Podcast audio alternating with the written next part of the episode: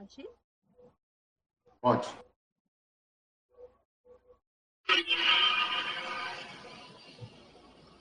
Bom dia a todos.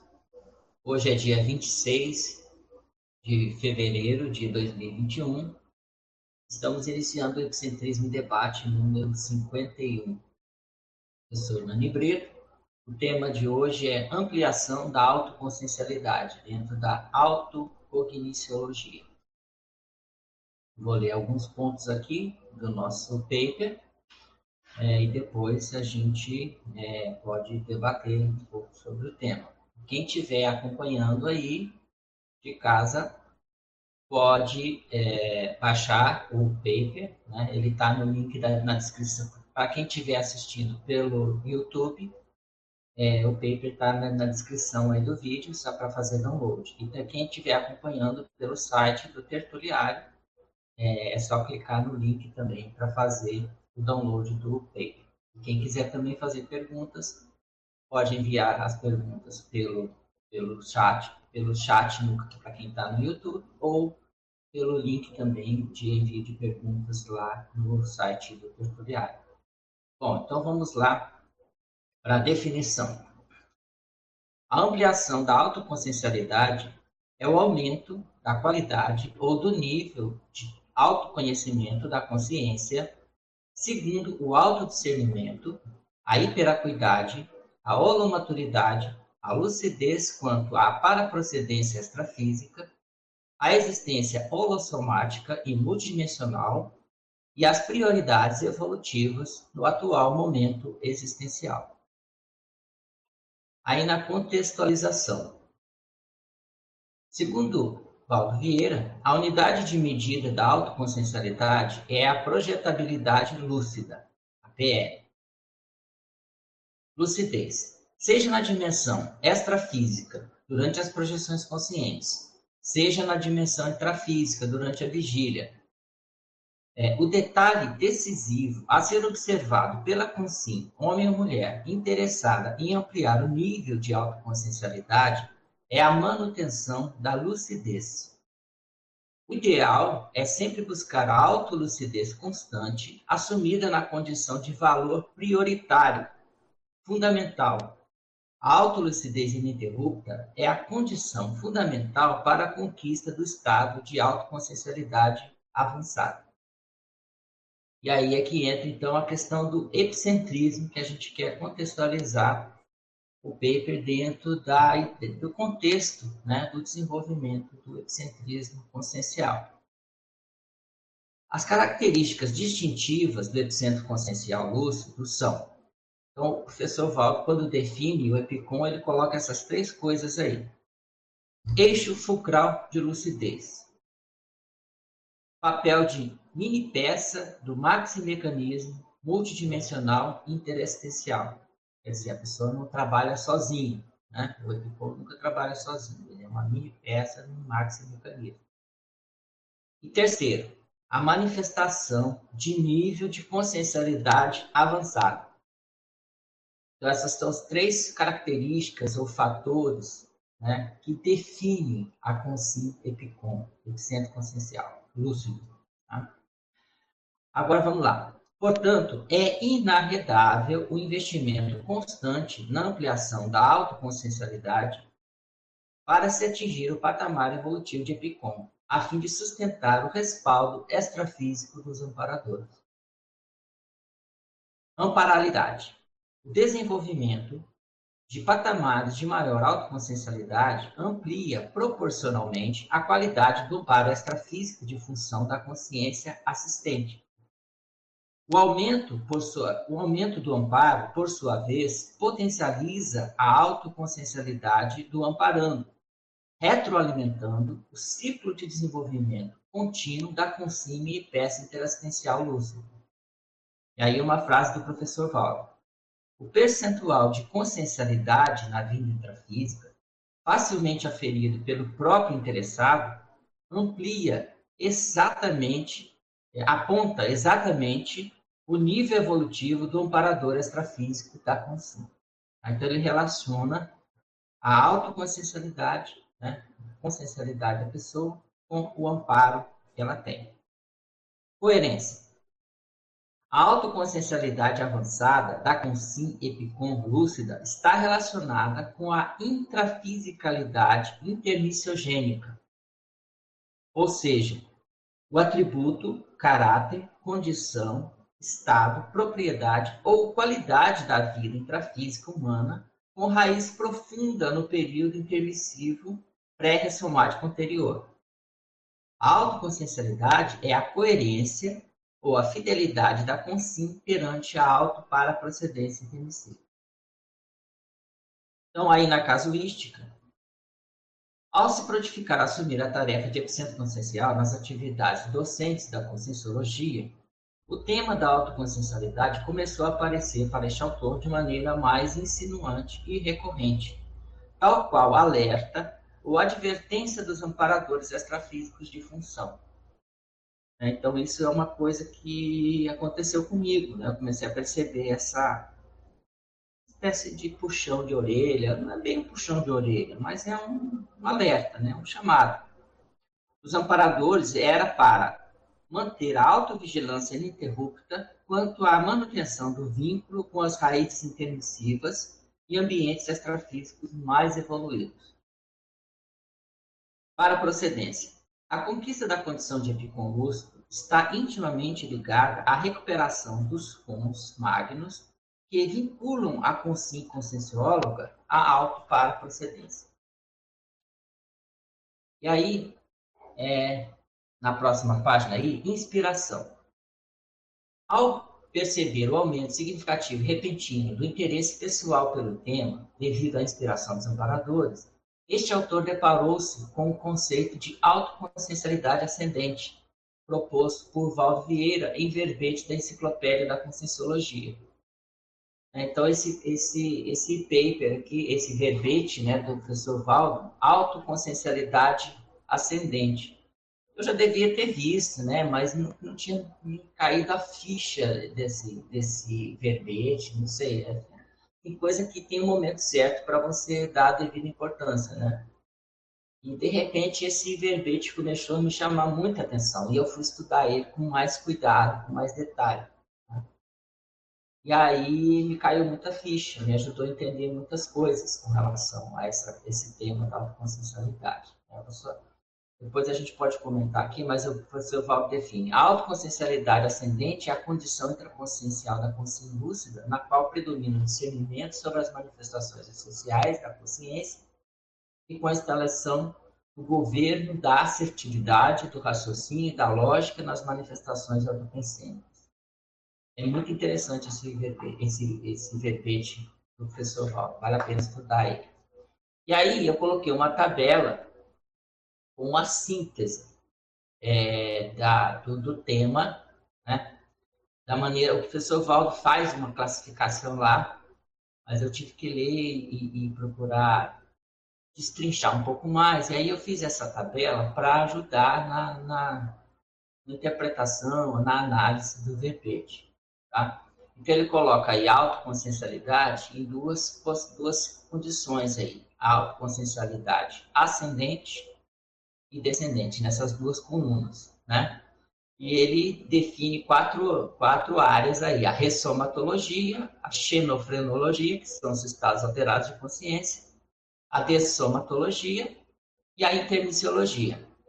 Então, aí na ressomatologia, autoconsciencialidade ascendente seria a ressoma ascendente, ou a vida intrafísica mental somática. Né?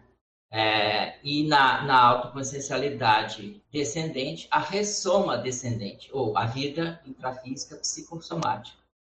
Quer dizer, na mental somática, a questão da cerebrologia, da intelectualidade, a erudição, a polimatia. E na descendente, a cerebrologia, a psicomotricidade, a fisicultura, o belicismo, a somaticidade. Então, veja bem, ele coloca isso de uma maneira que você analisa, porque nós temos um patamar de autoconsciencialidade adquirido ao longo das múltiplas existências, né? que é uma conquista nossa. Se nós tivermos curso intensivo, nosso pico máximo de autoconsciencialidade era quando a gente estava lá no curso intensivo. Né? A gente estava lá com a noção de ProEx, com a noção das nossas retrocognições, com todo o apoio ali dos amparadores, dentro de uma comunex mais homeostática. Né? E ali, então, a gente estava no pico máximo de autoconsciencialidade. Quando a gente ressoma, a nossa consciencialidade, autoconsciencialidade, ela pode decrescer. Né? E ao longo da vida, nós vamos recuperando os cons e a nossa autoconsciencialidade ela vai crescendo novamente. Então é por isso que nós temos a nossa autoconsciencialidade, ela pode estar em ascendência e ela pode estar descendo, ela pode estar em decrescimento.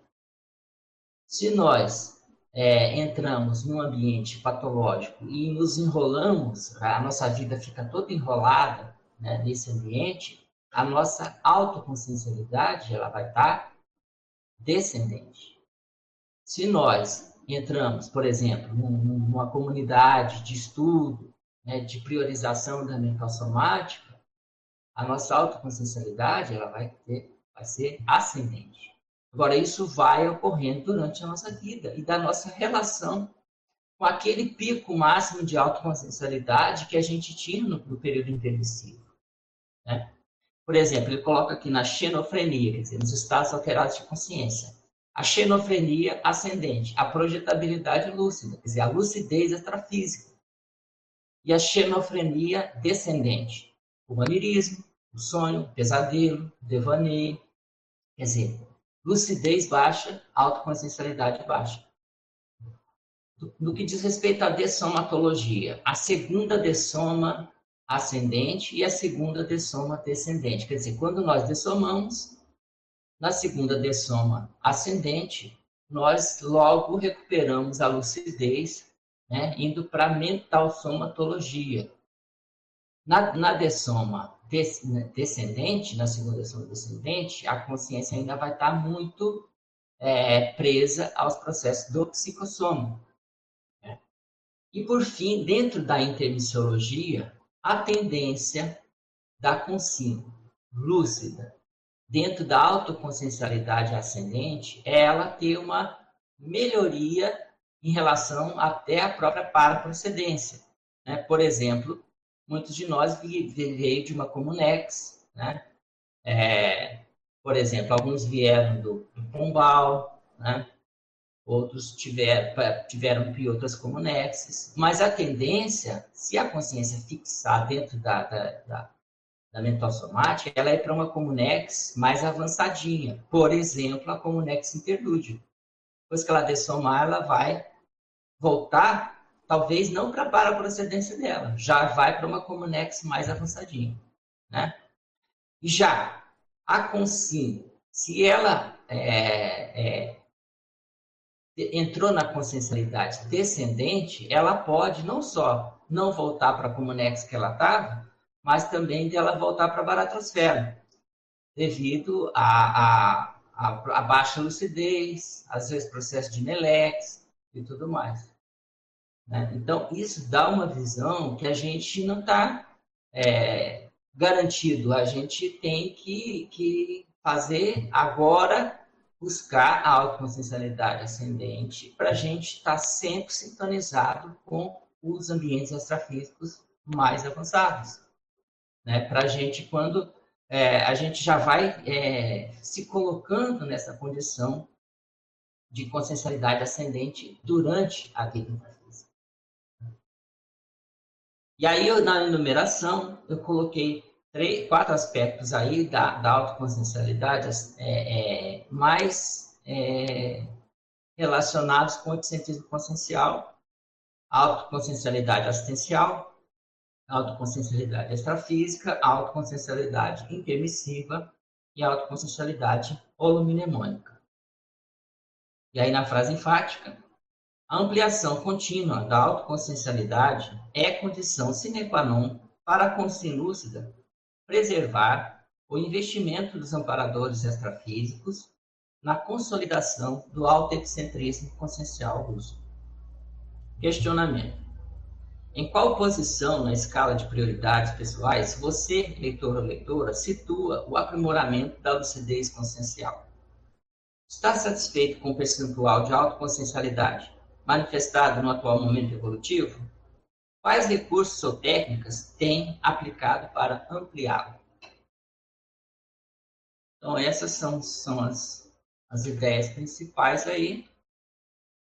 Se alguém tiver alguma pergunta, vocês que estão aí na sala, Ana Luísa, o pessoal que está acompanhando, fiquem à vontade. Acho que o Odílio queria fazer uma pergunta. Pode falar, Odílio. Hernani, bom dia, bom dia a todos aí.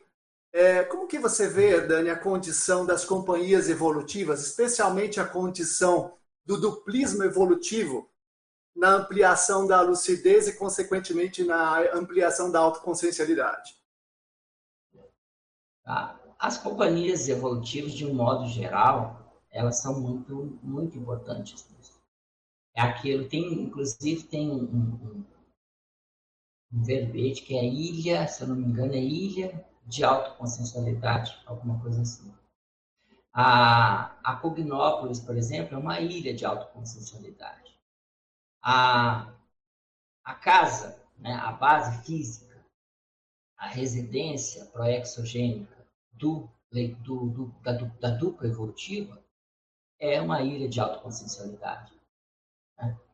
Você cria um, um holopensene, um ambiente potencializador da autoconsciencialidade.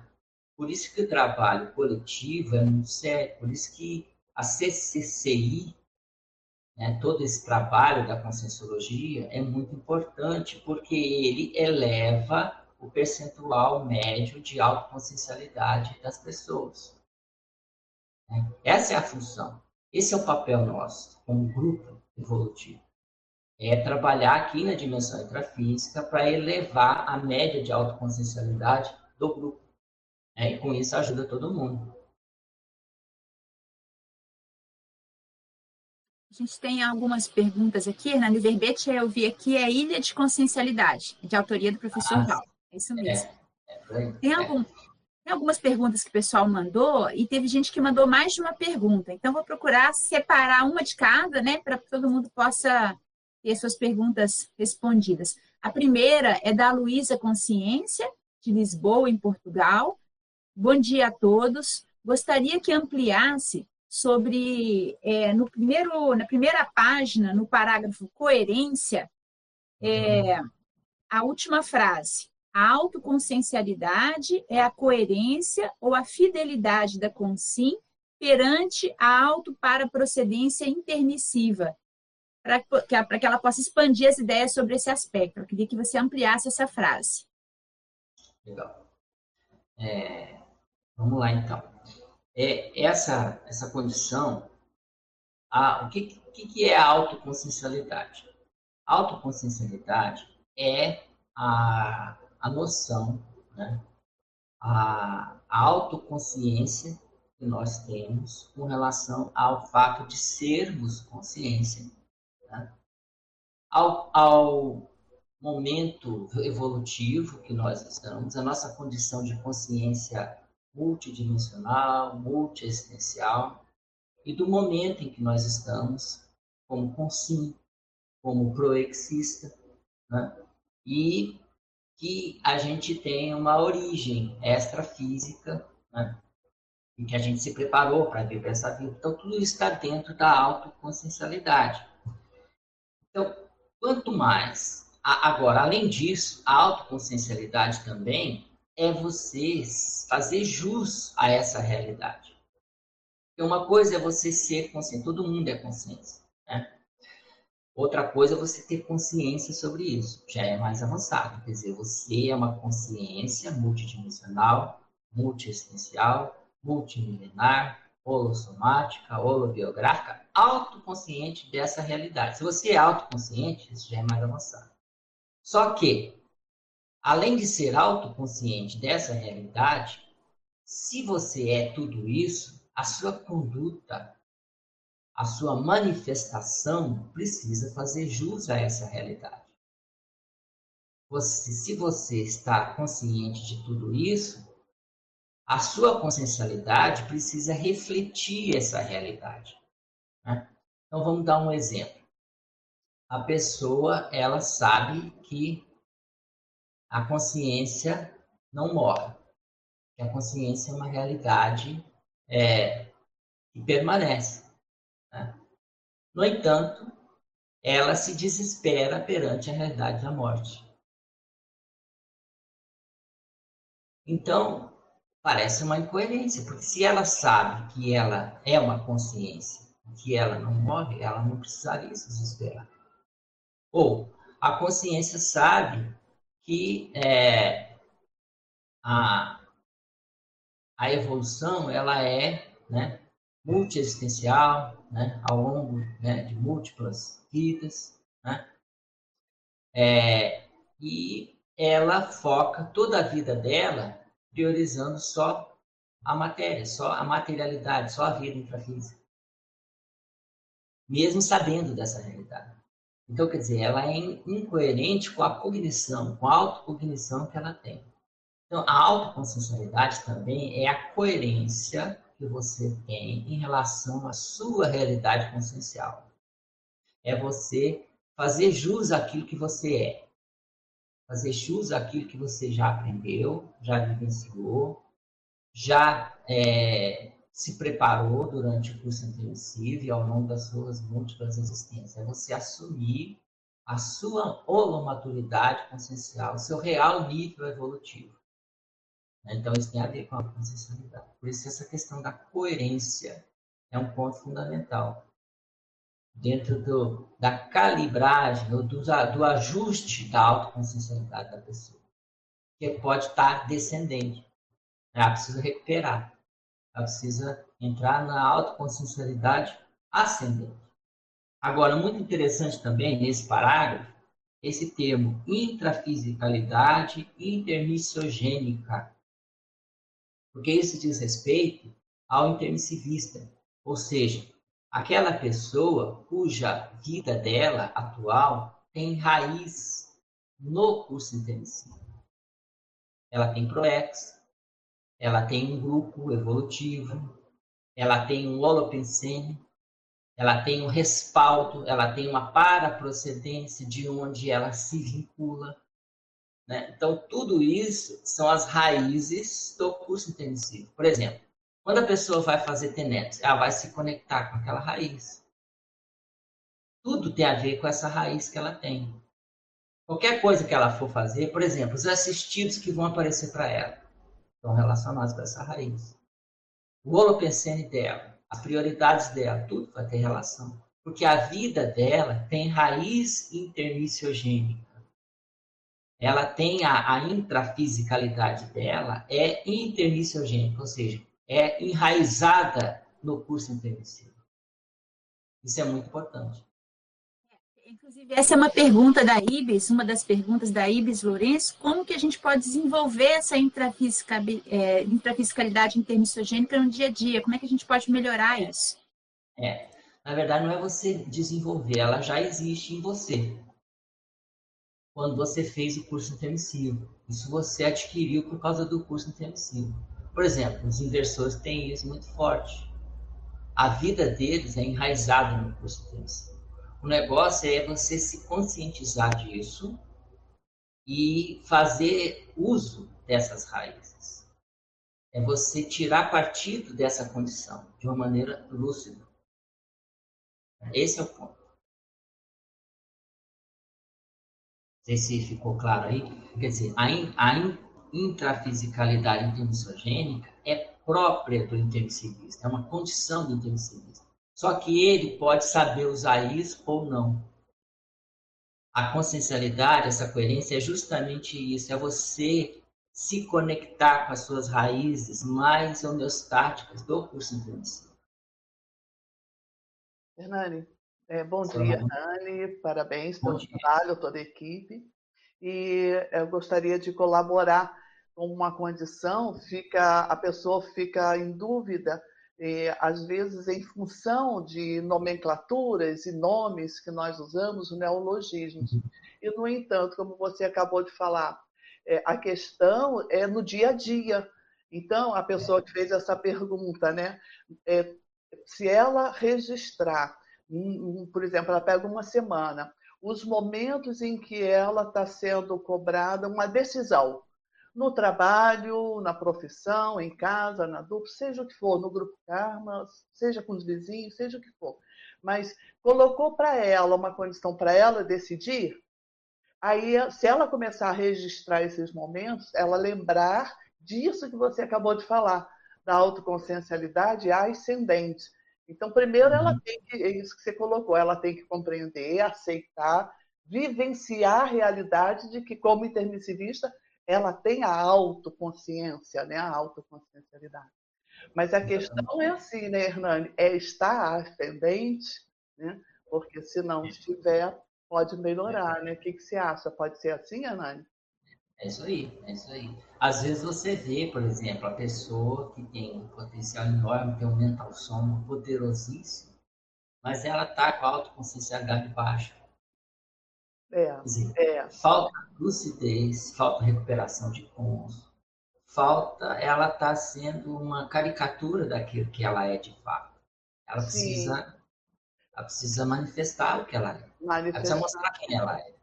Mostrar quem é. E aí o que acontece? A, eu vejo assim, né, nessa dimensão, é uma pressão muito grande para a gente decidir esses momentos, fazer o um encaminhamento nesses momentos, pelo psicossoma, né? é, é, é, o que mais existe à nossa volta. Então, essa paradinha da pessoa ver o que, que ela registrou na agenda dela, né? Ela vai puxar para a lucidez, né? Pensou no que é melhor, eu acho que já ganhou um, passinho à frente, ou não? É uma autovigilância com relação isso. à autolucidez, né? É isso. E aí tem, cara, tem várias técnicas que a pessoa pode fazer isso. Uma delas é essa, muito importante, você registrar a sua personalidade, suas ideias, suas prioridades, você começar a observar e monitorar e escrever para você não, não esquecer de quem você é. Esse é o Existe uma, uma, perdão, perdão, eu já vou terminar. Existe um, um, fluxo né, ideativo, um fluxo de ideias no dia a dia, nessa dimensão, que induz a gente a esquecer essa essa, vamos dizer, esse dia autodiagnóstico intermissivista, é, né? É, tem um, um, exemplo disso, Marina. Teve uma vez um amigo meu, né? É, eu, eu conhecia ele, né? Convivi com ele um tempo. Depois eu passei muito tempo sem conviver com ele. Ele, ele conhecia a Conscienciologia, eu também. Né? Depois eu reencontrei ele e passei a conviver com ele de novo, mas ele estava numa fase muito difícil. Ele estava todo enrolado, estava com, com dívidas, estava uma empresa que não ia bem e tudo, e estava todo atrapalhado e tudo. E ele era médico. Né? E aí, uma hora eu cheguei para ele e falei, vem cá, você é médico, você esqueceu disso? Para que, que você está desse jeito? Por que, que você não procura emprego como médico? Você já viu médico sem emprego? Eu não vi, nunca vi. Médico passando dificuldade financeira é muito difícil. Você pode ter um salário bom. Ele lembrou que ele era médico, ele tinha esquecido. Ele estava tão enrolado empresas, com coisas, que ele esqueceu quem ele era. Eu falei, esquece essas empresas, isso não vale nada. Um mês de salário de médico, você paga tudo isso. Ele falou, eu tinha esquecido. Aí foi trabalhar foi lá no mesmo dia, ele entregou o currículo no dia seguinte, estava empregado, e aquilo não era mais nada para ele. Dívidas insignificantes, porque ele esqueceu quem ele era. Então, veja bem, isso é muito sério. As pessoas podem esquecer quem elas são. Então, é esse é o negócio. É você lembrar de quem você é, da sua realidade consciencial. Às vezes a pessoa está cheia de problema porque ela esqueceu quem ela é. A hora que ela lembra, ela vê que ela tem todos os recursos para tirar de letra tudo aquilo. Ela tem todos os elementos, toda a capacidade para superar aquilo, mas ela, ela esqueceu. Isso pode acontecer com qualquer um. Qualquer momento podemos, por N razões, né, a gente esquecer do que é que a gente pode fazer em termos de evolução e autoconsciencialidade. Excelente exemplo, excelente vivência, né? Obrigada. Queria complementar com uma técnica, Hernani, disso aí, que eu acho que é bem bacana, que tenho aplicado, e acho que para Invexes é muito sério. É, é, o, é o antônimo, assim, o que que me dificulta, o que, que tem dificultado essa consciencialidade ascendente? Aí a pessoa fala assim, o que está sendo impeditivo de melhorar a vivência da paraprocedência aqui? Aí pode ser companhia, pode ser ambiente de trabalho, pode ser ambiente social, pode ser às vezes o contexto do holopensene da cidade onde nasceu. Então, para a pessoa pegar e começar a selecionar isso. Então, às vezes aquele contexto é, é muito difícil, tem que sair, tem que deixar, tem que encerrar. Então, às vezes, e como a professora Marina falou, e você também, a gente se enrola às vezes em várias questões ali e não vê que tem que fazer uma reciclagem, às vezes é ressexes, é reciclagem existencial, né? Mudando trabalho, ambiente, companhia, relacionamento, o que for, porque daqui, ali não vai sair, aquele mato não vai sair coelho, não tem jeito, vai ter que mudar, né? Mesmo. A gente tem uma pergunta aqui. Fala, desculpa, é, pode falar. As mudanças das companhias, né? Que é aquele negócio da da ilha de consciencialidade, ou do grupo, né, da consciencialidade do grupo. A pessoa, às vezes, ela está afundada num grupo de, que a, puxa a consciencialidade dela para baixo. Às vezes, ela, ela tem que dar uma renovada nas companhias para ela respirar, sair daquele, daquela pressão negativa. Ah, tá. O grupo, nesse caso, né, Nani, funciona como norte, né, como bússola, né? para que a pessoa se lembre de quem ela é, né? a partir dos melhores exemplos, né? das melhores práticas e tudo. Posso ler mais uma pergunta aqui? Da Mari Lux, nossa companheira né? toda sexta-feira de Conceição dos Ouros. Eu vou ler a primeira pergunta dela agora. É sobre a última frase da primeira página. Para procedência, a conquista da condição de epicom lúcido está intimamente ligada a recuperação dos cons magnos, que vinculam a consciencióloga a auto para procedência. Ela gostaria que você argumentasse ou falasse mais um pouco sobre essa frase. É, até certo ponto já falei um pouco sobre isso, né? É, eu comecei a, a, a, pensar sobre essa condição é, do EPICOM. Começou a me cair essa ficha, né? eu comecei a, a perceber que é, o, aquilo que dinamiza o processo do epicentrismo consciencial é você se vincular para a procedência. Eu, eu, comecei a pensar nisso pela própria definição né, desses três aspectos. Por exemplo, eixo fulcral de lucidez, quer dizer, o problema da pessoa ela tá, ela é, ela é bom porque ela é um ponto de lucidez Pra, ela é um fator de ampliação da lucidez das pessoas. Segundo, ela é uma mini peça né, interassistencial dentro do maximecanismo. Quer dizer, ela está monitorada, amparada, vinculada a esse maximecanismo. Né? É, e, e, por fim, né, ela tem um nível mais amplo de autoconsciencialidade. Então, é justamente isso. É essa conexão, né, essa recuperação dos pontos relativos à auto-para-procedência potencializa, acelera o desenvolvimento do epicentrismo consciencial. Eu acho que a pessoa que chegou no curso intensivo, ela já tem um bom nível de epicentrismo. Já não teria chegado no curso intensivo. Às vezes o que está faltando é a recuperação dos pontos, para ela poder se lembrar disso. Bom dia Terezinha? a todos. Professora Hernani, estava uh, pensando no início lá da Conscienciologia, nós dávamos, né, estudávamos muito a, a, questão da projeção, né, do IPC, da projetabilidade lúcida. E você trouxe aqui na tua contextualização que fala-se a unidade ali, né, segundo Walter Vieira, né, a unidade de medida da autoconsciencialidade é a projetabilidade lúcida. Então, se pudesse ampliar essa questão, que me parece que hoje, nos dias de hoje, como a gente está muito na autoconsciencialidade, da conscienciologia, parece que se perdeu muito, não, do meu ponto de vista, né? Veja bem, o valor. Sem, é, sem a projetabilidade lúcida, não dá para você ter autoconsciencialidade. No máximo, dá para você ter autoconsciência intrafísica. Né?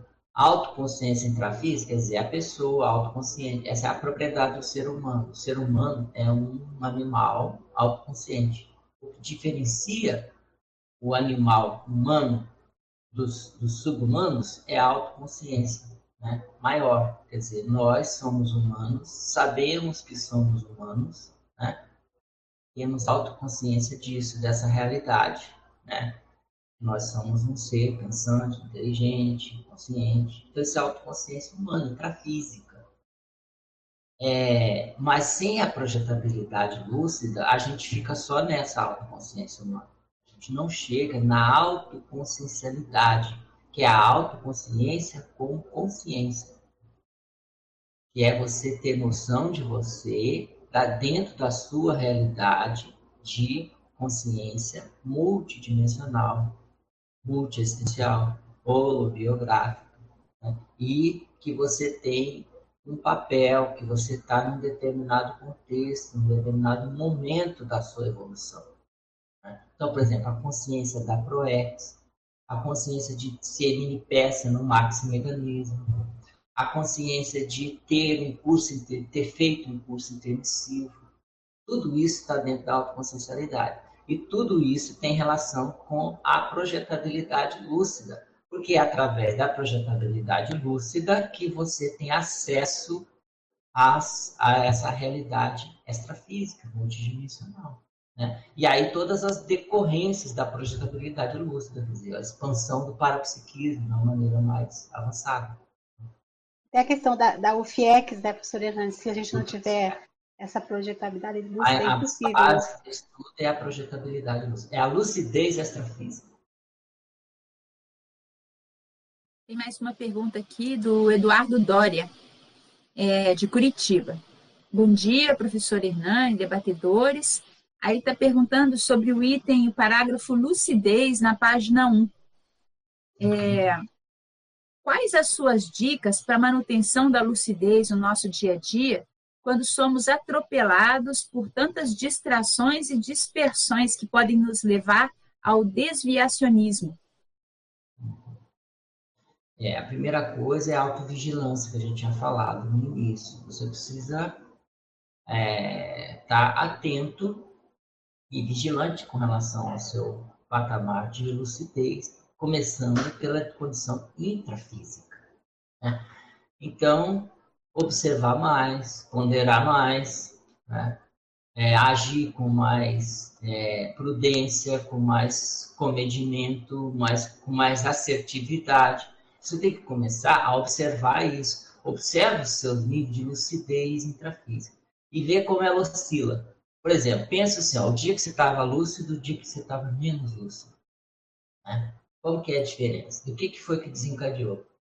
Por exemplo, está dirigindo um carro. Né? Aí chega um buzina. Você já fica um pouco irritado. Chega outro e te faz uma fechada. Aí, dali a pouco, a pessoa entra num nível de irritação e ela começa a fazer imprudências no trânsito ou seja, a lucidez dela baixou. Ela começa a cometer atos totalmente irracionais, totalmente fora. Que ela, depois, quando ela chega no final do dia, ela fala assim: Nossa, que imprudente que eu fui, né? Eu peguei o carro, acelerei, passei aquele outro lado, gritei, xinguei o cara. É, eu estava fora de mim, eu estava meio alterado. Então, quer dizer, a lucidez dele baixou. Depois, só depois que ele foi ter autoconsciência. Na hora, zero. Baixou a autoconsciência dele. Ele ficou totalmente sem lucidez. Então, dominou a emoção. A lucidez é o domínio do mental som. É o domínio da racionalidade, da lógica, da observação clara, da ponderação correta. Isso é a lucidez é você agir com a melhor prudência dentro da sua lucidez melhor. É você conseguir observar é, e, e, vamos dizer, avaliar cada situação antes de agir. É a aplicação da racionalidade, da razão, né, do discernimento, da lógica, mental soma. Então, se você começar a melhorar o seu nível de lucidez aqui na dimensão intrafísica, você vai melhorar a lucidez extrafísica também. Então você tem que começar a fazer isso. Observa todos os momentos em que a sua lucidez baixou. Faz aquilo que a professora Marina falou. Anota. Hoje eu fiquei com a lucidez baixa. Na hora que eu me alterei, na hora que eu fui, eu fiz uma coisa errada. Por exemplo, você já viu quando a pessoa fala assim, é, ela entra numa, numa, uma espécie de automatismo né? E ela fala assim: Nossa, eu fiz isso no automático e eu nem lembro que que eu, como é que eu fiz. Olha a lucidez. Né? Quer dizer, ela entrou no automatismo mental. Ela estava com a lucidez baixa. Ou a pessoa ela estava ali no onirismo, no devaneio, né? De repente, ela, ela, ela, por exemplo, é, é, cometer um erro por distração, falta de atenção. Isso é baixo Olha aquela tabela lá, por exemplo, da autoconsciencialidade ascendente. Aí vem a vida intrafísica mental somática, ali na primeira coluna, na, na coluna do ascendente. A ressoma ascendente. Aí vem a cerebrologia, a intelectualidade, a erudição, a polimatia. Aí vem a, vida, a, a, a ressoma descendente, a vida intrafísica psicossomática, a cerebelologia, a psicomotricidade, a fisicultura, o pericismo, a somaticidade. Você acha que o cara que pula de paraquedas só por diversão, ele está lúcido? Isso mostra a falta de lucidez. A pessoa que comete uma imprudência no, no, no trânsito, ela está lúcida? A pessoa que fuma um cigarro, ela está lúcida? A pessoa que comete qualquer ato contra a sua própria saúde, ela está lúcida? Então, verifica isso. Vê o que, que é lucidez intrafísica e tenta aplicar na sua vida. Em todos os detalhes. Que aí você vai começar a melhorar o seu nível de autoconsciencialidade aqui e lá, na dimensão extrafísica. Penso que é um caminho. Deve ter outros. Que aliás, né, Hernani, é um bom caminho, né? Costuma funcionar, né? É comum o ser humano é, perder ou esquecer, talvez, essa condição de que é um elemento em evolução. Então, essa transição entre ascendente e descendente, estar lúcido ou estar obnubilado, faz uhum. parte da nossa realidade, né? Mesmo é, sendo intermissivista, tendo nos preparado para a ressoma. Então, quando a pessoa é, toma para si essa realidade, eu acho que ela se estimula com mais facilidade a esse trabalho que você falou, né? De se permanecer lúcido, né? Muito bom. Eu coloco lá nesse parágrafo aí que ele está falando, ó. O ideal é sempre buscar autos lucidez constante, assumida na condição de valor prioritário, fundamental. Sim. E essa ficha me caiu observando o professor Paulo. Por quê? Porque o que, que eu fiquei, eu fiquei pensando, eu fiquei olhando ele e fiquei pensando assim, qual que é o maior valor do professor Paulo? E eu cheguei à conclusão que o valor dele é a lucidez. Ele para ele, vale mais do que qualquer outra coisa. Né? Ele valia, né? o, o vale agora Zé. É. Mas ele, ele, ele manifestava isso. A, valor, a lucidez é um valor caríssimo para ele. Tudo ele colocava, não, não abro mão da minha lucidez. É, é verdade, é verdade. E uma coisa que, em geral, é, todos nós é, nos incomodamos muito com o medo de errar, né? Ele não, ele se, ele usou a lucidez, ele tomou uma decisão, deu um encaminhamento. Ele viu que o resultado não foi melhor, com toda tranquilidade e sabedoria, ele revertia aquilo tudo, né? Sem ranços de auto, de, autoassédio, né? Então aquilo ficava desassediado, né? Mas ele ampliava a lucidez para fazer diferente, né, Hernani? Se tinha uma coisa que ele não abria mão de jeito nenhum, era da autolucidez. Ele fica lúcido. Pode acontecer o que for, mas eu sou lúcido. A minha autolucidez não abro mão. Não queira tirar de mim minha autolucidez. Não me peça para ficar inconsciente. Não me peça para ficar obnubilado, vendido, é, perdido na história. Né? É fico, eu fico lúcido. É o valor então, é dele, né? É, isso aí. É o mega valor. É. Agora, isso é importante a gente pensar nisso. Colocar a lucidez como um valor fundamental. Dê valor para a sua lucidez.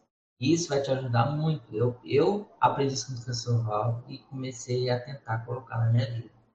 Quando a minha lucidez está baixa, eu falo, opa, o que é isso? Ou, se alguém chega com algum negócio querendo baixar minha lucidez, eu falo, opa, para que isso? O que é isso? Né? Então, por exemplo, pensa aí, se a pessoa coloca isso como valor desde, desde a. Pensa no jovem investidor. O cara chega e fala assim: olha, tem um comprimidinho aqui que é muito legal. Você toma esse comprimidinho, você vai ter uma sensação incrível. Aí ele vai falar: isso baixa a lucidez? É, você vai ficar meio né, alegre. Tô fora. Eu não abro mão da minha lucidez. Por nada. Se vai diminuir a minha lucidez, eu não quero. Então, veja bem. Lucidez.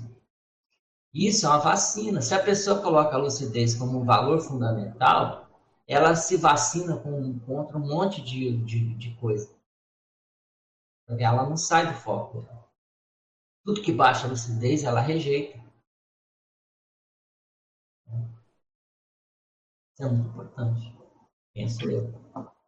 Professor, é, olhando aqui essa tabela, quando você estava lendo ali sobre a ressomatologia, e é, em se tratando de ressoma, eu fiquei pensando se seria coerente colocar ali no ascendente a somaticidade no sentido de cuidados com o corpo também. O que, que vocês acham? É, pode ser, né? Isso aí é, é uma síntese do Val, tá? Essa, essa tabela, o conteúdo não é meu, é só a organização dela que eu organizei dessa forma, que, que o professor Valdo argumentou lá no, no verbete dele, tá? Mas eu acho que podemos colocar tudo isso aí, porque é, é o processo da vida intrafísica, né? Isso, é a é. intrafisicalidade, é. Uhum. Pensando nessa hipótese, né? Se tratando é. de ressoma, é um, uhum. assim, sem os cuidados com o corpo físico, a gente não consegue fazer nada, né? Se você está com fome, você não consegue produzir intelectualmente, você não pensa bem, né? Isso que eu achei interessante isso daí. Eu só acho a questão que o Hernani mesmo colocou na tabela aqui da é, fisicultura, eu acho que às vezes vai a bigorexia, o problema é só o excesso, né? Talvez. Né? Tem que cuidar, mas a pessoa tem que estar atenta para não perder, ficar só envolvida ali na parte. Aí entra a lucidez, né? É a aplicação da mental somática na da vida intrafísica. Não é você negar os outros veículos, é você, pelo mental soma, você favorecer o seu holossoma. Então, os excessos é que entra aí, por exemplo, da pessoa muito cerebelar, que é quando ela entra no empiricismo, né, no excesso da, da, valorização somente do soma. Né? Então não adianta nada. Às vezes tem até um lado bom, mas é pouco. Por exemplo, a pessoa que é só é, é, fisicultura, às vezes é bom, ela tem né, um lado bom, mas, mas, mas é pouco. Né? Ela tá uma saúde boa, ela tem um domínio do soma, mas não é só isso problema é só isso. Tá? Tem que ir além. E outra coisa, é para quê também? Não adianta nada a pessoa desenvolver o soma só para poder é, fazer alguma coisa que é, que é secundária dentro da evolução dela, dentro da prioridade evolutiva. ela tem que desenvolver as habilidades somáticas funcionais dentro da ProEx dela. Esse é o ponto. Hernani, é, fazendo um cotejo aí com, com a autoconsciencialidade, você poderia é, falar um pouquinho de ideias inatas? Sim. É, tem a ver com essa raiz intermissiva. Né? Tem a ver com, com aquilo que é a, a autoconsciencialidade que você traz com você. Né? Eu acho que eu coloquei isso aqui em algum. Em algum é, aqui, ó. Dentro dessa enumeração, no terceiro item, tem a autoconsciencialidade intermissiva. A lucidez da consciência quanto aos aspectos da paraprocedência extrafísica. O autodiscernimento inato. Quer dizer, é a autoconsciencialidade que a pessoa já tinha, né? e que se manifesta já na dimensão intrafísica. Então, ela já, ela já traz isso, dessa bagagem que ela, que ela, que ela vivenciou. Por isso é que o intermissivista ele tem mais propensão para a ampliação da autoconsciencialidade. Por quê? Porque ele traz na bagagem paragenética, na holomemória dele, esses elementos. Ele tem mais facilidade, tem mais predisposição. A questão é a gente estimular isso, a gente incentivar isso, né, para poder acelerar a recuperação de dessas consciências. Né? Uma vez eu falei isso até para o pessoal lá da Sindex. Falei, olha, vocês ressomaram, nasceram no corpo, né? entraram no corpo. Né? Mas eu quero ver ressomar a consciência de vocês. Ou seja, a hora que quem você era lá na dimensão extrafísica está realmente inteiro aqui, manifestando aqui na dimensão extrafísica. Então, vocês estão nascendo ainda, porque vocês não recuperaram todos os pontos. Vocês estão em processo de ressoma, não com ela completa. Porque ela completa vai ser quando a consciência fizer o irrompimento do psicossom, que ela vai manifestar aquilo que ela é, a realidade consciencial dela quando a autoconsciencialidade dela, extrafísica, for começar a se expressar aqui na dimensão intrafísica. Isso é o ideal. Agora, é claro que ele sabe que aqui na dimensão intrafísica é mais, é mais difícil, mas você tem um percentual. Qual é o seu percentual de autoconsciencialidade em relação à sua autoconsciencialidade impermissiva? Esse é o ponto. Se a pessoa não recuperou os cons, ela ainda está muito distante daquela realidade. Então, ela ela está se manifestando muito aquém, ela está em subnível existencial, subnível evolutivo, dentro da manifestação dela. É Mais uma pergunta aqui do Murilo Vieira. Quando melhoramos nossa autoconscienciometria, Estamos ampliando, consequentemente, a autoconsciencialidade. Poderia correlacionar o tema desse epicentrismo em debate com conscienciograma? Sim, sim. O conscienciograma é um aferidor da autoconsciencialidade. Né? Aliás, uma, um dos tópicos do conscienciograma é a consciencialidade. Então, são aquelas 10, 10 chaves né, maiores lá, os 10 tópicos maiores, um deles é a consciencialidade. O conscienciograma oferece vários aspectos para você aferir o seu nível de autoconsciencialidade.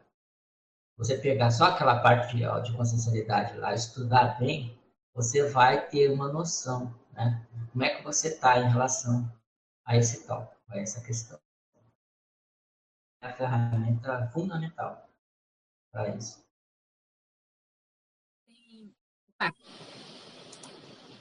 Tem mais uma pergunta aqui da Marilux. Se você poderia explorar a frase enfática. Sim, sim. A ampliação contínua da autoconsciencialidade é condição sine qua non, quer dizer, sem ela não tem possibilidade, né?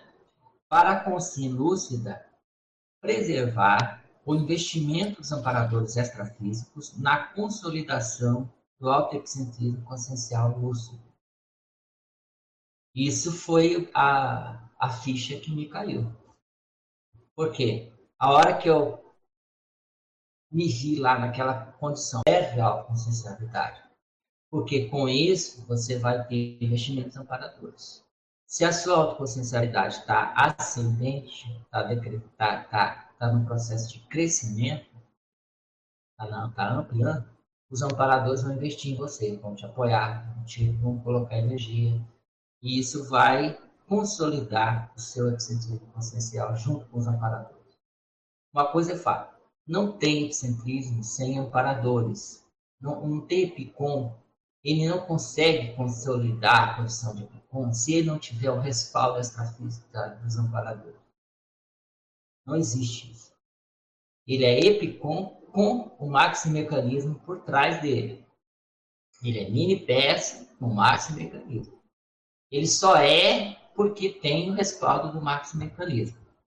Mas o maximecanismo só respalda a condição dele porque ele tem um investimento sincero na ampliação.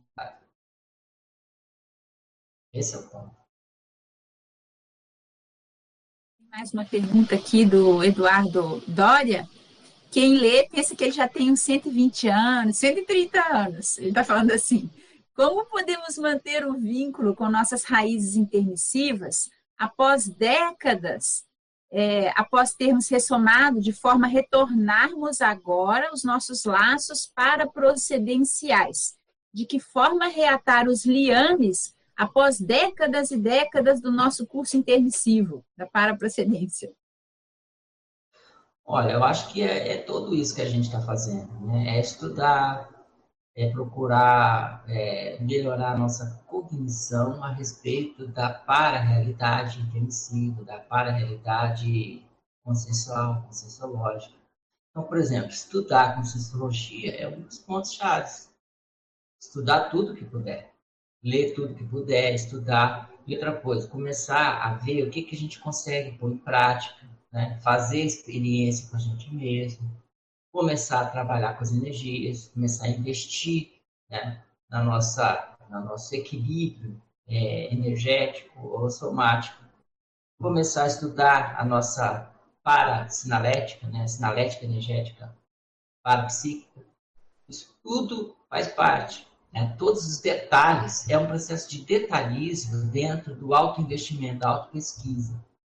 Né? e você começar a aferir o seu grau de, de, de autoconsciencialidade, de lucidez e ir recuperando isso.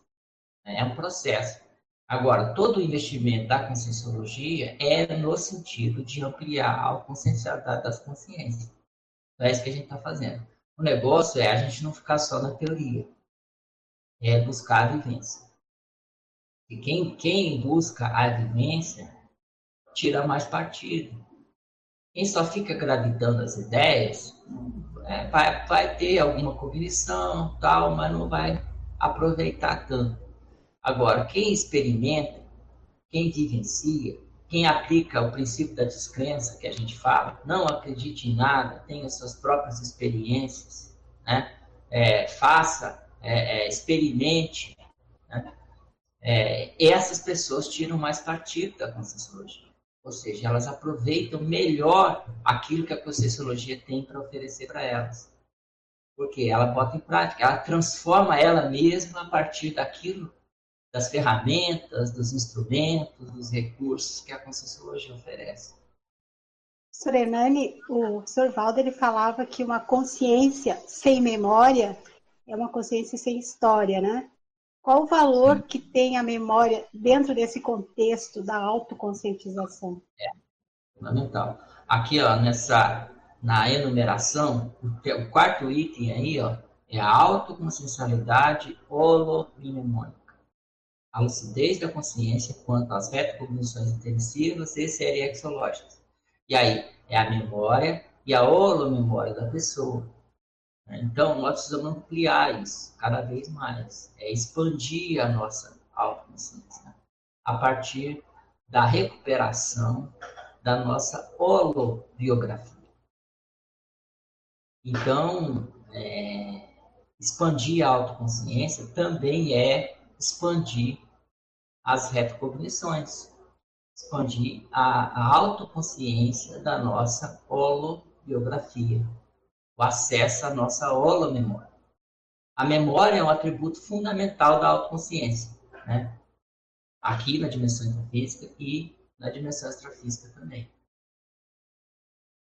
Um complemento, Hernani, se for possível aí para o Eduardo Doria, uma técnica bacana para quem já chegou, por exemplo, na meia-idade, não sei se é o caso, mas acho que é, é a pessoa escrever, publicar o que ela já auriu, toda a bagagem de experiência e tudo nessa vida humana. Ao fazer isso, eu acho que certamente, pelo ato de estar doando a sua experiência, ela vai se conectar aos amparadores do curso intermissivo, do trabalho proexológico e vai ter ideia de onde priorizar, o que, que falta. Mas é como você falou, tem que ser experimental, tem que ser prático, teático, né? E a primeira teática que a pessoa tem que ter, o primeiro princípio conscienciológico que a gente precisa buscar ser teático, é o princípio da interassistencialidade. Ou seja, ajudar os outros. A conscienciologia é para ajudar os outros, é para fazer assistência. Então, a pessoa tem que começar a fazer assistência, ajudar de alguma forma, né? seja pela TAGS, né? É, pela docência, pela escrita, que é muito importante, a pessoa né, produzir alguma coisa, doar em favor dos outros. Então, isso é, é, é, é, é por aí que, que a gente evolui. A gente tem mais uma pergunta aqui da professora Ibs Lourenço, da Sinvexes, aqui em Foz do Iguaçu. Ela está falando o seguinte: na página 1, em casuística, você comenta a questão docente. Como podemos, enquanto docentes da conscienciologia, evitar distorções pseudoassistenciais por projeção de autoconflitos ou estagnação da autoconsciencialidade? projeções. É, evitar distor... é, quando você falou sobre a docência, na, na página 1, em casuística.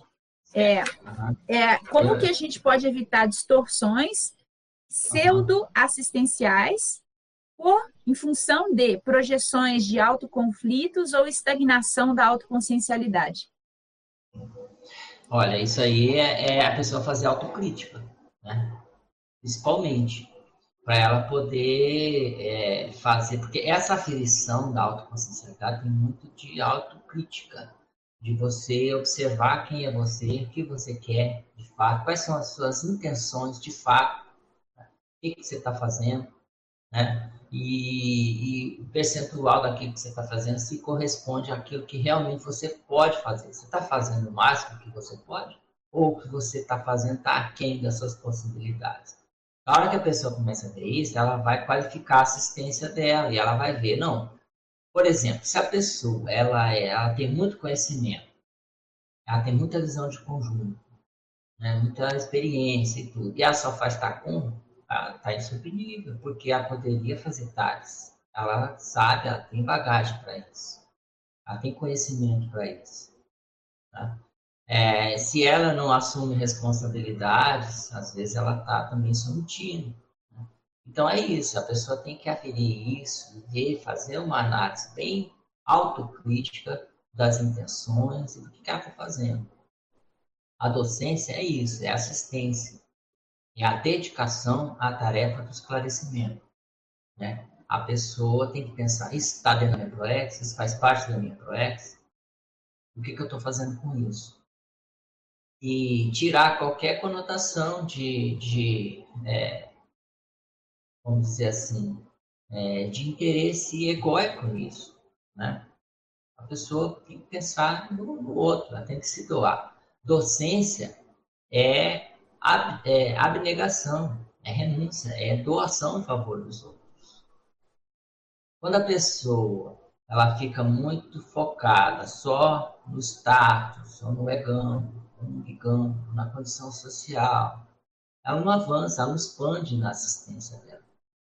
Ela, às vezes até faz assistência, mas ela fica é, limitada pelo, pelo uh, vamos dizer assim, pelo, pelo egoísmo dela, pelo, pelo brilhareco intelectual da pessoa, ou ela, ela acha que ela está fazendo o máximo, mas ela poderia estar tá fazendo mais. Né? Então é isso, a pessoa tem que pensar que ah, só existe tares de alto nível se tiver autoexemplarismo da pessoa. Senão ela acaba fazendo a anti-tares.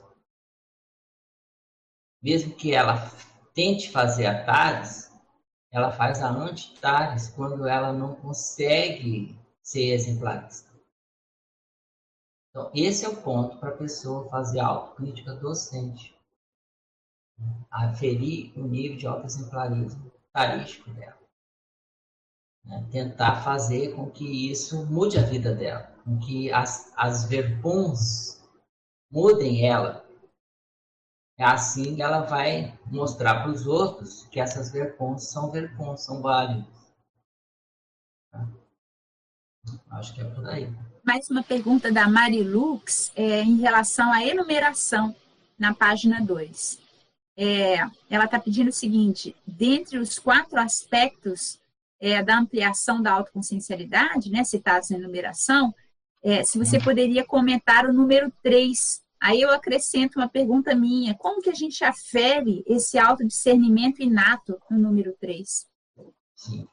É, o número 3 aqui é autoconsciencialidade intermissiva, a lucidez da consciência quanto aos aspectos da paraprocedência intermissiva, né, do autodiscernimento inato.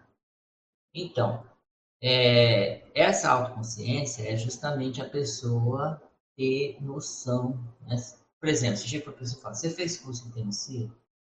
Pessoa vai saber que ela fez, se é algum nível de autoconsciência tem sido. Aí você vai perguntar para ela: que memória você tem do seu curso intensivo? Qual foi o nível do seu curso intensivo? Qual é a natureza do seu curso intensivo? Qual é o mater pensene daquilo que você se preparou mais no seu curso intensivo? Então você começa a detalhar para a pessoa ver o que é o curso intensivo dela. Agora, quando você começa a fazer isso, você vai expandindo a sua autoconsciência intensiva. Você vai recuperando, você vai trazendo, materializando o seu curso intensivo aqui na dimensão intrafísica. É, agora, o ponto de partida disso é justamente o, o aspecto inato, o autodiscernimento inato. Porque é onde você primeiro manifesta o seu curso intermissivo. Né? E aí vamos, vamos pensar.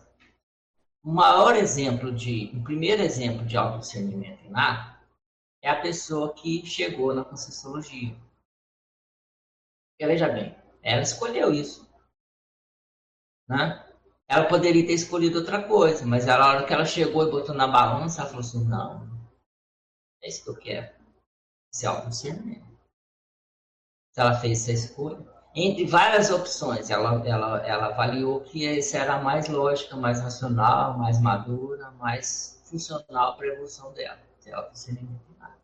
Agora, você começa a olhar na sua vida as decisões que você tomou na hora crítica você teve que decidir alguma coisa. Né? Como é que você decidiu? Muitas vezes, o seu curso intermissivo foi que, que pesou na balança. É aquela raiz que a gente falou lá, da intrafisicalidade intermissogênica. Como a sua vida ela tem, ela é enraizada no curso intermissivo, a hora crítica, na hora que você tem que decidir alguma coisa, pesa na balança o seu curso intermissivo. É por isso que os intermissivistas têm mais facilidade de chegar na conscienciologia.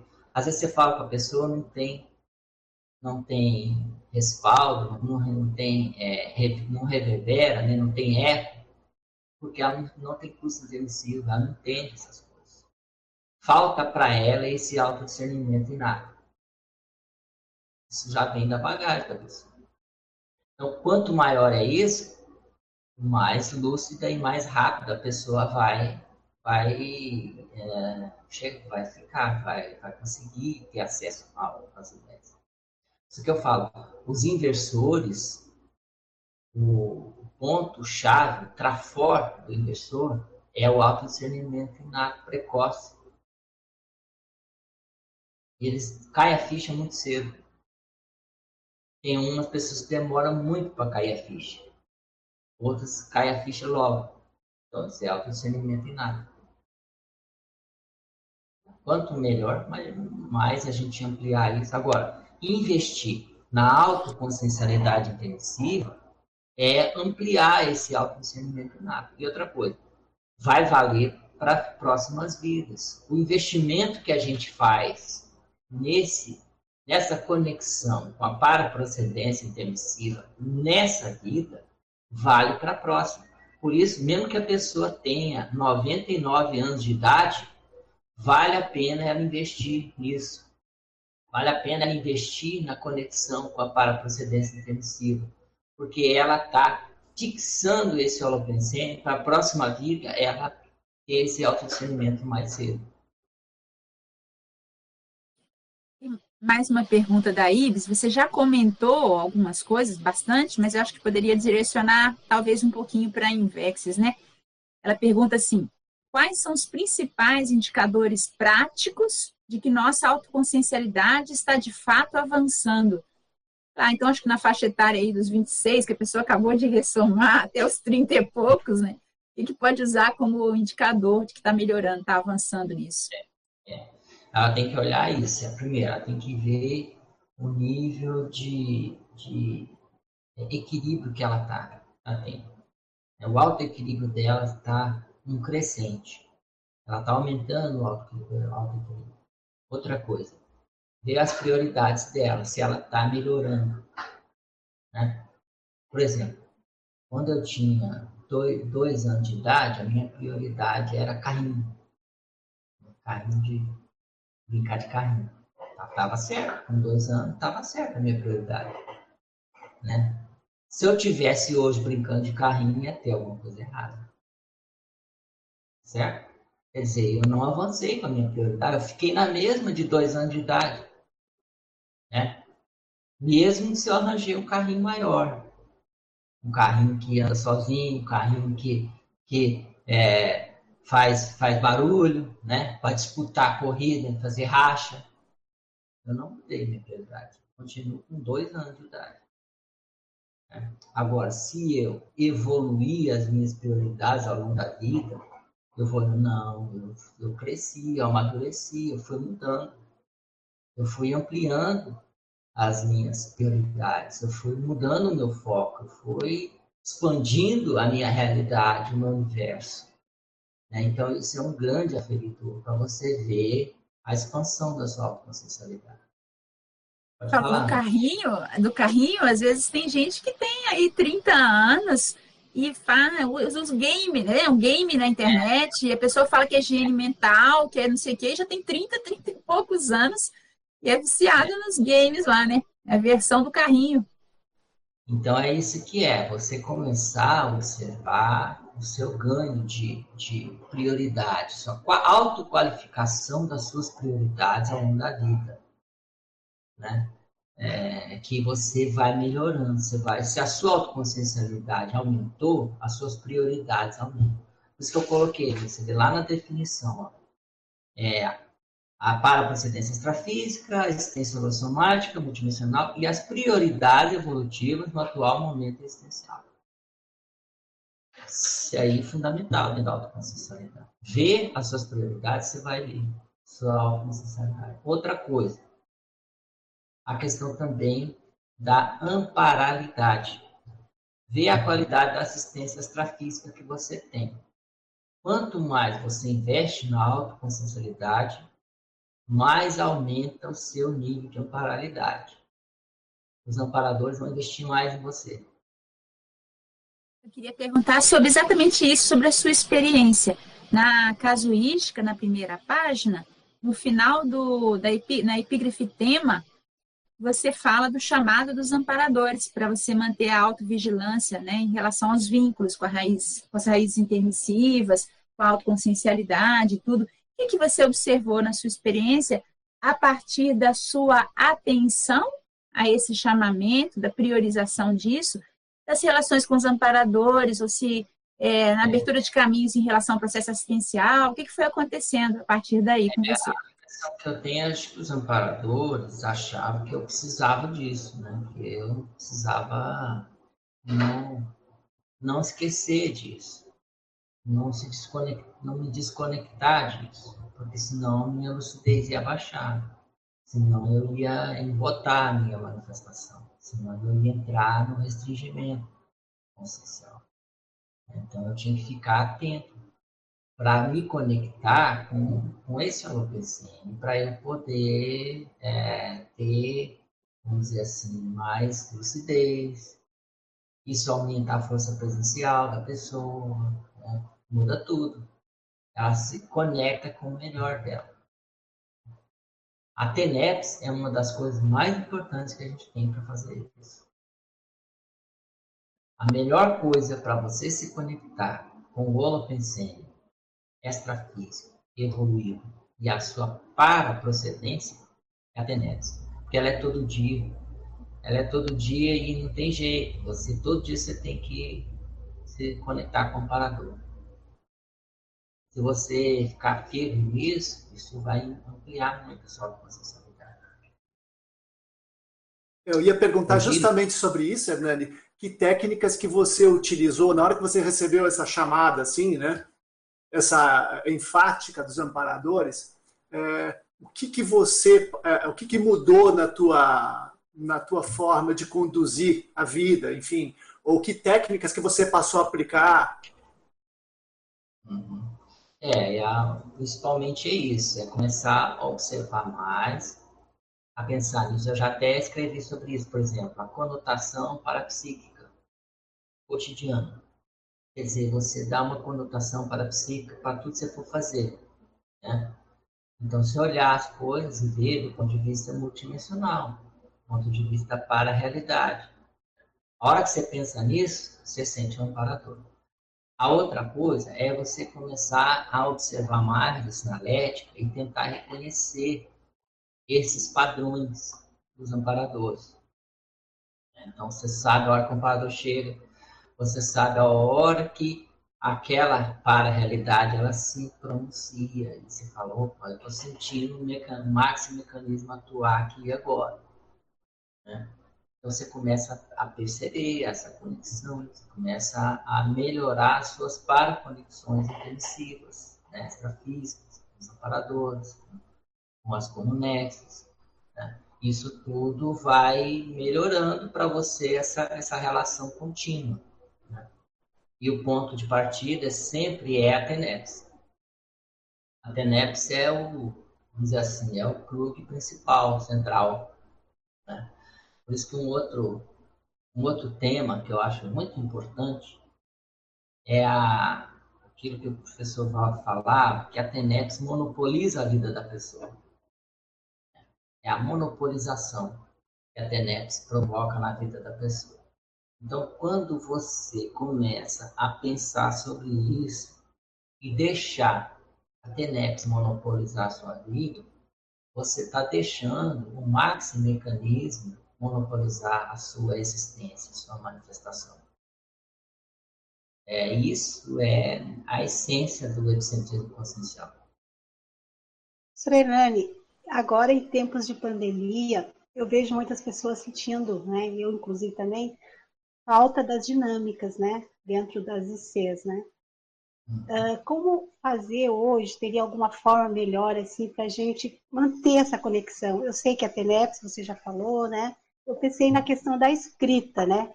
Assim como nós podemos dar um valor maior que seja praticar no dia a dia essa questão da assistencial para estar mais lúcida, uhum. ou mais lúcidos. É, eu acho que é isso, é procurar fazer isso, né, pelo trabalho das energias. Né?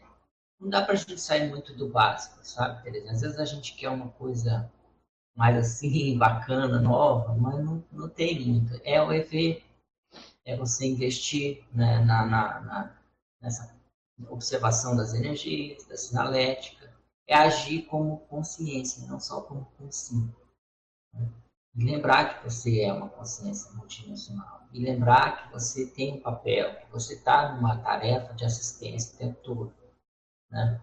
E começar a fazer isso, a inserir isso na, na sua vida, né? Porque aos poucos isso vai ficando mais natural, espontâneo, né? E, e, e chega um ponto que isso vai ser constante. Né? Eu acho que a gente tem que caminhar para isso. É ser essa lucidez ininterrupta, constante.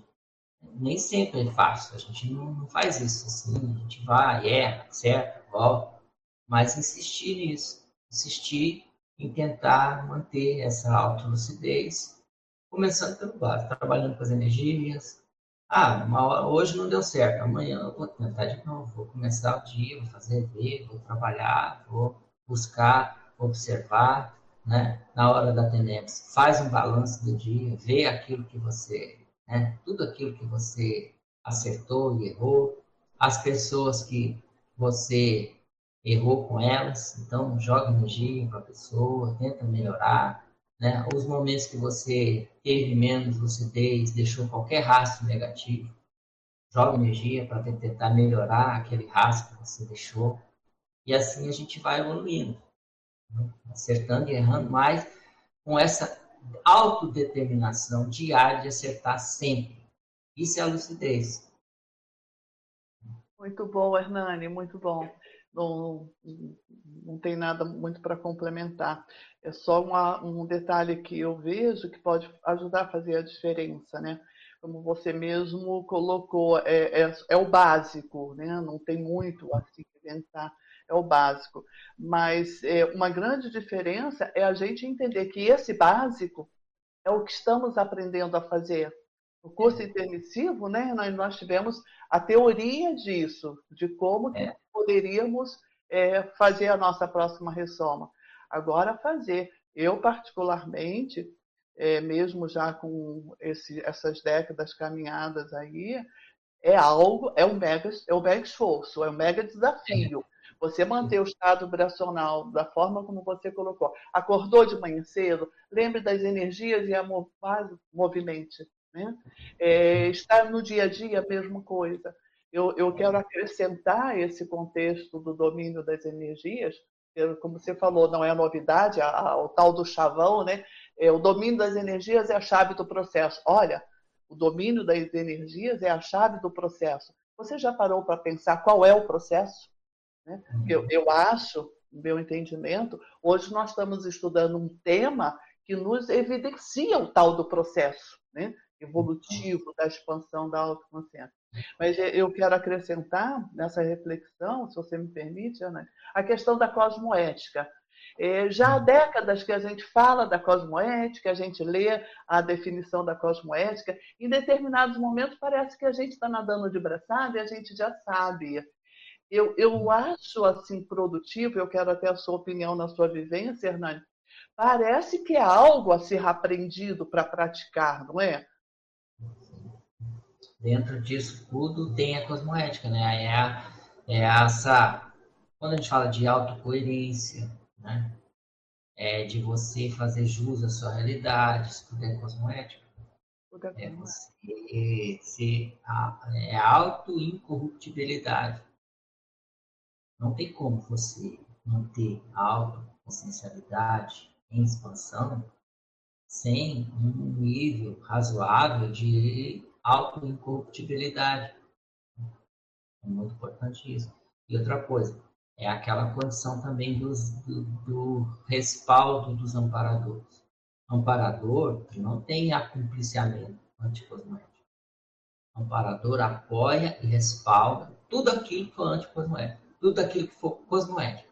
Quer dizer, todo empreendimento cosmoético que você tiver, todo empreendimento, é, é, vamos dizer assim, é, que vai edificar, que vai melhorar, que vai ampliar né, a evolução das pessoas, vai ter investimentos amparadores.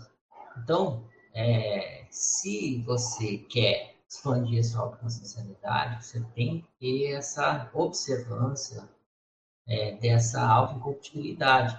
E aí também entrar nos detalhes, né, para você ver. Porque às vezes a gente coloca essas palavras no guarda-chuva. Né? Cosmoética, autoincorruptibilidade. Mas isso só funciona na prática se você colocar no detalhe pessoal. Essa conduta, esse meu hábito, esse meu é, né? essa minha relação com uma outra pessoa é cosmoética. Né? Em cada detalhe. Vê a cosmoética nos detalhes. Não adianta você pegar no geral. O geral é para você entender a teoria. Mas no detalhe é que você aplica a cosmética. Né? A maneira com que eu respondi a hora que a minha duplista me perguntou uma coisa foi cosmética. A maneira que eu dirijo meu carro é cosmética. A maneira como eu dou as minhas aulas é cosmética. A maneira como eu acordo de manhã é cosmética. A maneira como eu tomo banho é cosmética. Né? É tudo é assim que a gente avalia. É no detalhe daquilo que você faz o tempo todo, todo dia. Né? Veja a cosmoética em tudo que você faz. Em cada, avalie em cada, cada ação mínima sua se ela poderia ser feita de maneira mais cosmoética. Fui beber água. Eu estou bebendo esse copo d'água aqui agora. Tem um jeito mais cosmoético de beber água? Agora vem tudo. Analise cada coisa. Você vai começar a entender mais a cosmoética prática, vivencial, aquilo que você pode melhorar. É difícil, porque aí você começa a ver suas falhas. Mas como é que você vai melhorar se você não vê suas falhas?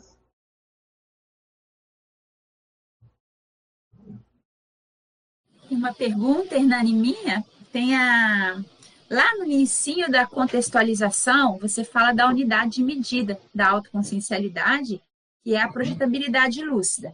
Aí a gente sabe, tem até um capítulo no Projeciologia da escala de lucidez da consciência projetada, né? Vai do 20 até o 100%.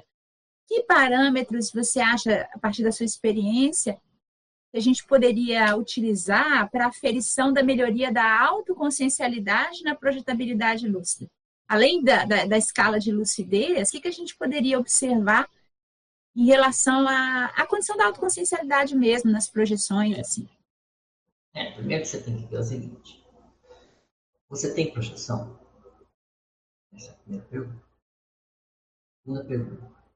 Você rememora suas projeções? Aí vem. Como é, como é suas projeções? Né? Você fica lúcido? fora do corpo, dentro dessas projeções, você está mais fazendo assistência, ou às vezes você está assistido, ou você está é, sofrendo assédio, como é que é?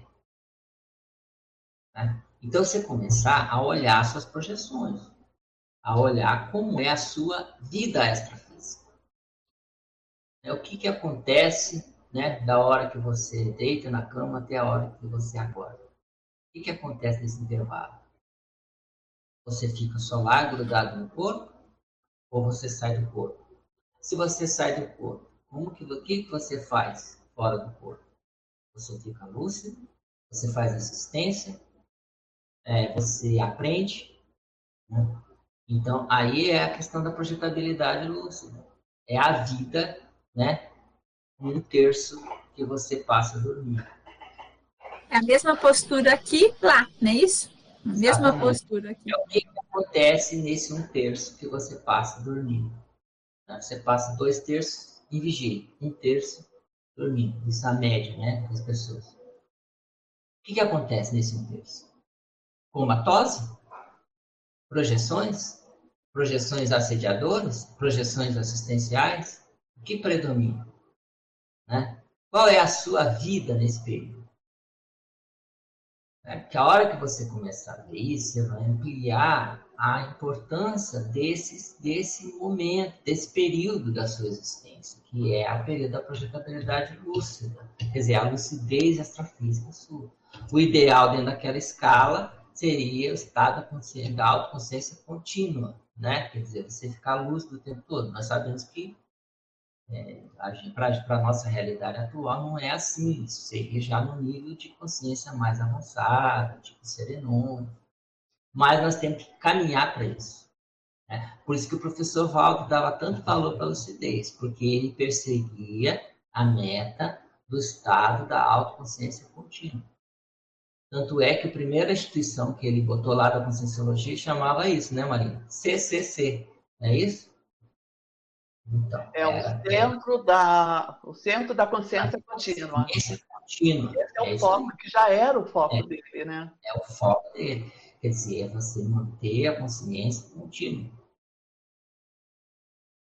É possível, então, é viável, mas requer, como você está falando, dedicação, organização. É. Nós estamos fazendo é isso, nós estamos buscando o estado da consciência contínua. Começando pela projetabilidade, pela rememoração das projeções, né? pela manutenção da lucidez extrafísica. Agora, quando a gente começa a colocar o foco na assistência, a tendência disso vai acontecer mais fácil. Por quê? Porque se aqui na dimensão intrafísica a sua prioridade é fazer assistência, você vai criar em você um holopensene e uma tendência natural de ajudar, de fazer assistência. Se você começa a fazer TENEPs, você vai arranjar um amparador e você vai arranjar, às vezes, até uma equipex que acompanha o seu trabalho diariamente junto com você. Então, a hora que você for dormir, essa turma vai continuar ajudando você e trabalhando com você para fazer assistência extrafísica. Então, você se torna aí um amparador, né, junto com os amparadores, durante as projeções. Então, eu acho que é por aí a gente começar a fazer isso. E com o tempo, você começa a ter mais lucidez e mais rememoração das projeções. Então, o seu universo começa a se expandir. A sua autoconsciencialidade começa a crescer. Eu penso que é por aí. Eu também penso que é por aí. E outra coisa, é o caminho de todos nós. Não vejo se tem outra coisa. É por aí. Né? Nós estamos falando aí de, vamos dizer assim, fixar, oficializar né, implementar a projetabilidade lúcida como uma natureza nossa. É, é mais do que só ter interesse pelo tema da projeção astral como uma coisa legal para você aprender, entendeu? Isso é, mas isso aí ainda é muito primário, é a fase inicial, a hora que você começa a se interessar pelo tema. Nós estamos falando no nível mais avançado. Nós estamos falando em assumir a projetabilidade lúcida como uma natureza nossa para funcionar daqui para frente, para as nossas próximas vidas. É isso que nós estamos fazendo. Quer dizer, é, o, é o, o abrir um caminho né, é, para a ampliação da autoconsciencialidade. Né? É. Sem a lucidez, não dá. Por isso que a gente não está falando só da projeção. Ah, a projeção, a experiência da projeção, o fenômeno da projeção. É mais que isso. É tornar essas experiências, esses fenômenos, algo corrente, corriqueiro, faz parte da nossa função. Por isso, essa projetabilidade lúcida. Ou seja, é a, é a, é a capacidade de solidificar lúcido fora do corpo o tempo todo. Quer dizer, é isso que a gente pensar. Quer dizer, estamos falando o resultado estamos com foco no resultado ou nos resultados da projetabilidade lúcida. Né? É, da projeção consciente no nível mais avançado, que vai levar para a projetabilidade lúcida mais constante. Okay. Uma qualidade, uma natureza da pessoa. Ok. Da lúcida. Uma coisa que eu ia pedir para você aprofundar um pouquinho na contextualização na, no parágrafo sobre amparalidade. Uhum. É, no final dele, você vai falar uma frase, na verdade, né, do professor Valdo, sobre o percentual de consciencialidade na vida intrafísica facilmente aferido é, pelo próprio interessado, às vezes acho que nem é tão facilmente assim, mas aponta exatamente o nível evolutivo do amparador extrafísico da consim. Eu gostaria que você falasse um pouquinho sobre essa condição mais proativa, assim. Porque tem muitas, vezes a gente escuta muita gente falando assim, ah, eu não tenho amparador, eu não percebo amparo, não tenho, não estou com trabalho de tanta expressão que justifique amparo, sei lá. E o que você está colocando aqui, pelo raciocínio, dá a entender o seguinte, é, vai lá e faz alguma coisa, né, filho? Para poder ter um amparador. É, é, o movimento é inverso, ele começa a partir da nossa ação, né? Aí eu queria que você falasse um pouquinho sobre isso aí, sobre essa questão da paralidade. Eu acho que o professor Bob tem razão quando ele fala que é facilmente é, aferido. Porque se você for olhar, não tem como esconder isso. Não tem como a pessoa querer tirar um pouco fora disso. Né? Se ela for olhar, fazer uma autocrítica e ver, ela vai ver que a hora que ela está com o parador, tudo caminha melhor, tudo está certo, as coisas ficam mais abertas, mais positivas. Né? O OpenCM melhora, o otimismo aumenta, né? não tem drama, a coisa é melhor, mais, mais alegre, é mais otimizada. Né? Então, se ela começa a trabalhar junto com os amparadores, as coisas o holopensene melhora, as coisas ficam mais claras para ela. Tá? Então, ela vai vendo essa autoconsciencialidade manifesta pelo nível de que ela tem. Isso vai ficando cada vez mais evidente para a pessoa. E começa pela observação da sua lucidez aí ao longo do dia, que a gente estava falando. Tem as coisas que você faz, percebe o seu, a sua lucidez durante o dia que você faz? Você tem alguns momentos de lucidez ou, e alguns momentos de insanidade? Ou você não tem insanidade nunca? Como é que é isso? Pensa bem, a insanidade é a falta total de lucidez.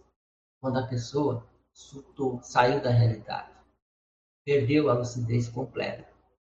Agora, tem pessoas que elas têm lucidez, mas ela tem picos de insanidade, momentos de insanidade, arroubos emocionais, né?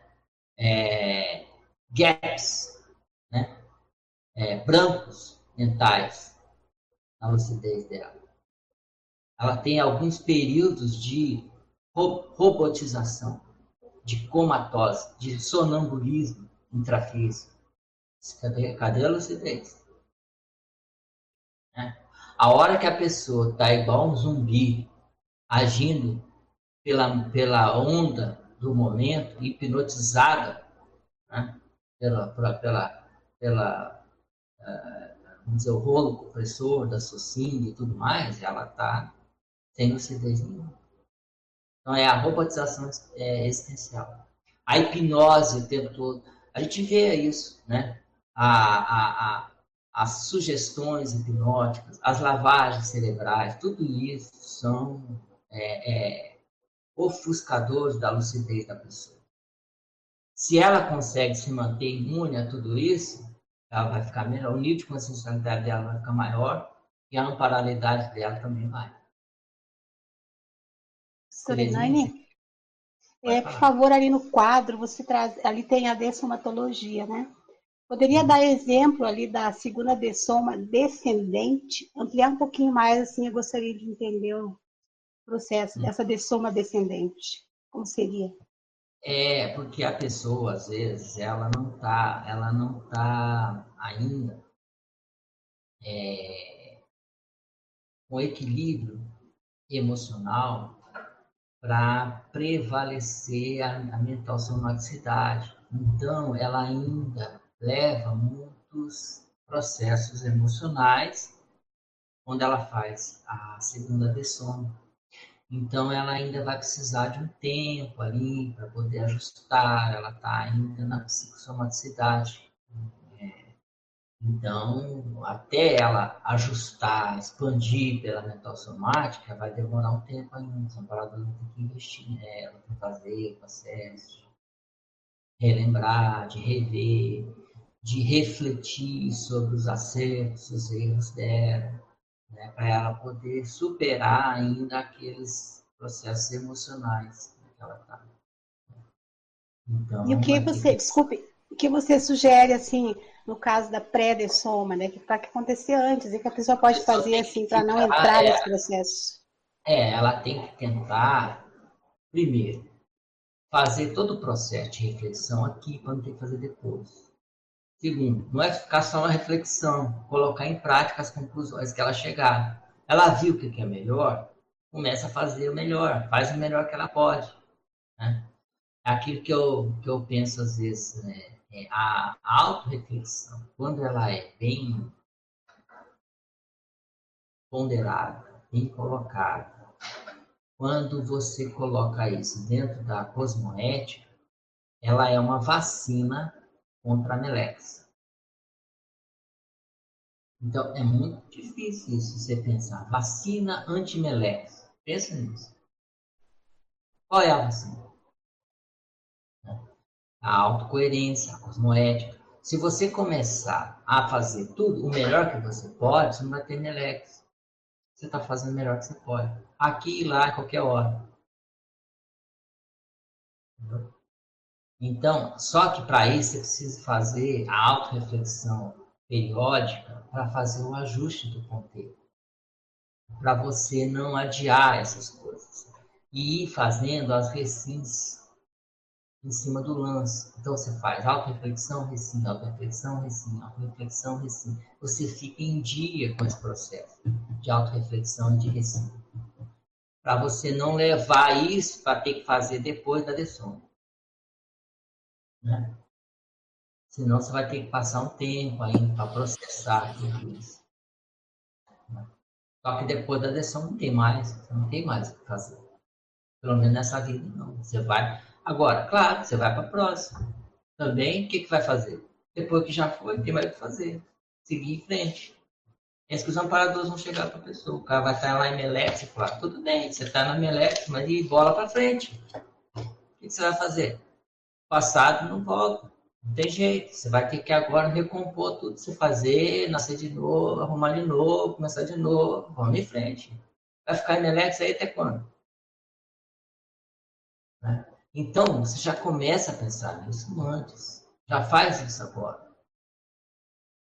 Já faz essa, esse ajuste e já faz a vacina. Para você não ter que passar por isso de novo. queria lembrar, né, tem um capítulo em relação ao que você estava comentando on, antes, no Projeciologia, que é projeção consciente e lavagem subcerebral. Muito bom também para aprofundar essa questão aí. É isso, muito bom. A gente tem um comentário só da é, Érica Carvalho, aqui de Foz do Iguaçu, aí depois você pode fazer as suas considerações finais já. Ela fala assim, muito esclarecedor, vincar a para-percepção e trabalhar as energias durante todo o dia, limpar os rastros onde se buscou acertar e não conseguiu. Obrigada. Ela está só agradecendo isso. Aí, se você quiser fazer as suas considerações. Não, eu que agradeço pela oportunidade aí. É, esse tema eu acho que ajuda muito a ampliar um pouco mais né, a nossa realidade. Eu, eu, quando comecei a pensar sobre isso, me ajudou a cair umas fichas importantes né, para a gente é, começar a ter mais, mais é, recuperação de pontos. Né? Eu acho que a lucidez, aquela condição do valor da lucidez, eu acho que é a ficha mais importante que caiu para mim, porque é, lucidez é tudo, sem lucidez, o que, que você vai fazer? Então, você tem que valorizar isso, né? buscar aplicar os recursos que você tem para ampliar a sua, a sua autolucidez e manifestar melhor de você. Manifestar aquilo que você é de fato, a sua realidade melhor, o melhor de cada um. Né? É expressar o melhor que você tem. Isso que eu vejo que é a sinceridade mais séria. Né? É você manifestar na dimensão intrafísica a, a autoconsciencialidade que você já conquistou ao longo de muito existência, de muita experiência, de muita vivência, das cicatrizes todas que você tem no psicossoma, tudo que você fez, acertou, errou, aprendeu, ensinou, renovou. Todo mundo é assim, ninguém é só isso aqui. Todo mundo é muito mais complexo, a nossa realidade é muito maior, muito mais complexa do que tudo isso. Nós precisamos é fazer jus à nossa holobiografia, à nossa holomnemônia né, a nossa holo-história e manifestar o nosso estado melhor de maturidade consciencial, melhor daquilo que nós somos. Então, eu penso que o chamado dos amparadores aí que eu falei, né, a advertência dos amparadores é isso. seja o melhor que você pode ser nesse momento, agora. Acho que é por aí. Muitas graças a todos. Né? Acho que a Ana pode dar os recados finais. Obrigado. Agradece, professor Hernani, pelo debate, pelo verbete. É, nós tivemos hoje 50, 53 espectadores simultâneos, 385 acessos, e gostaríamos de convidar todos para o próximo Epicentrismo em Debate, de número 52, na próxima sexta-feira, dia 5 de março, com o tema Epicentrismo Aglutinador, dentro da Maxi Proexologia. Quem vai apresentar é o professor Marco Antônio Facuri. Até lá!